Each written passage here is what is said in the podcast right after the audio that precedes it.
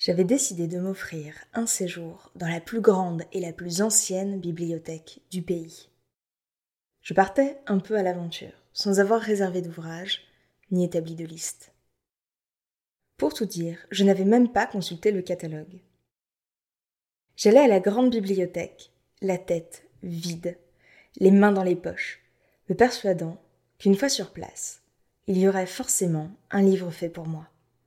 Ce livre, je ne connaissais pas son titre, je ne savais pas de quoi il parlait, je ne savais pas à quoi il pouvait ressembler. Tout ce que je pouvais en dire, c'est que je ne l'avais jamais lu. Lui, en revanche, avait une idée de qui j'étais. Lui avait pris connaissance de mon profil de lecteur, mes goûts et mes attentes ne lui étaient pas étrangers. Un livre m'attendait à la grande bibliothèque, et j'avais la faiblesse de croire qu'il avait été écrit spécialement pour moi. Avant d'en arriver là, je m'étais livré à une sorte d'inventaire de ma bibliothèque personnelle, tirant un par un les volumes des étagères, caressant les couvertures lisses, tramées, brillantes, mates, poussiéreuses, dégueulasses. Au passage, je fis un peu de ménage. Je ne m'étais pas lancé dans cette opération par plaisir, pour me remémorer mes lectures, pour apprécier la richesse de ma collection, ou pour faire une sorte de bilan.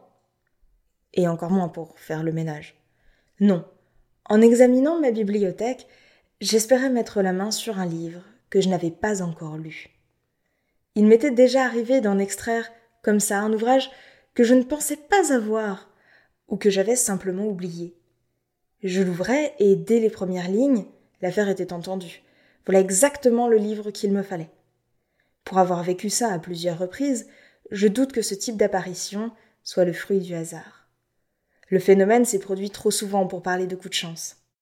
Je crois plutôt que ces livres-là avaient su se faire discrets, avaient su attendre leur heure, avaient guetté le moment où je serais libre pour me tomber dans les mains. J'en suis venu à penser que ce ne sont pas toujours les lecteurs qui choisissent leurs livres. Dans certaines circonstances, ce sont les livres qui choisissent leurs lecteurs.